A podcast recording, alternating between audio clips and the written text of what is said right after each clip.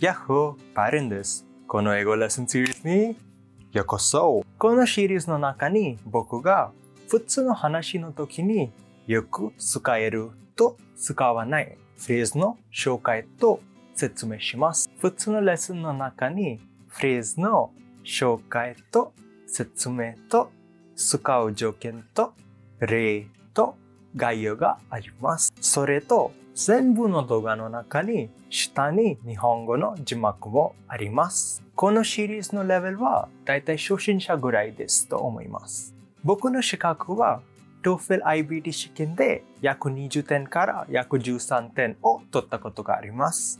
それと学生時代の時に僕が九州大学の留学生学部2年のディベート授業で先生の助手で働きました。このシリーズを作った理由は3つです。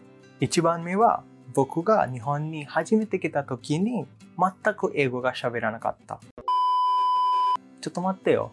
全く日本語が喋らなかった。それと僕の日本人の友達も英語であまり上手ではなかったので深い話はできなかったとそんなに仲良しになれることもできなかった。ですからこのシリーズを見て日本人の方は自分の英語のスキルはちょっとアップしたらと外国人の方とうまく会話ができたらこれが一番嬉しいになれるのでこのシリーズを作った。2番目の理由は自分の日本語がうまくになりたいのでこのシリーズはいい機会と思います。このシリーズの中に僕は結構日本語で喋れると日本語の字幕もいりますので僕の喋れる日本語と漢字がうまくになりますと思います。最後の理由は僕が自分の動画撮ることと編集ことと時間管理のスキルをアップしたいですので、これは結構いい機会と思います。これでこのシリーズの説明が終わりたいです。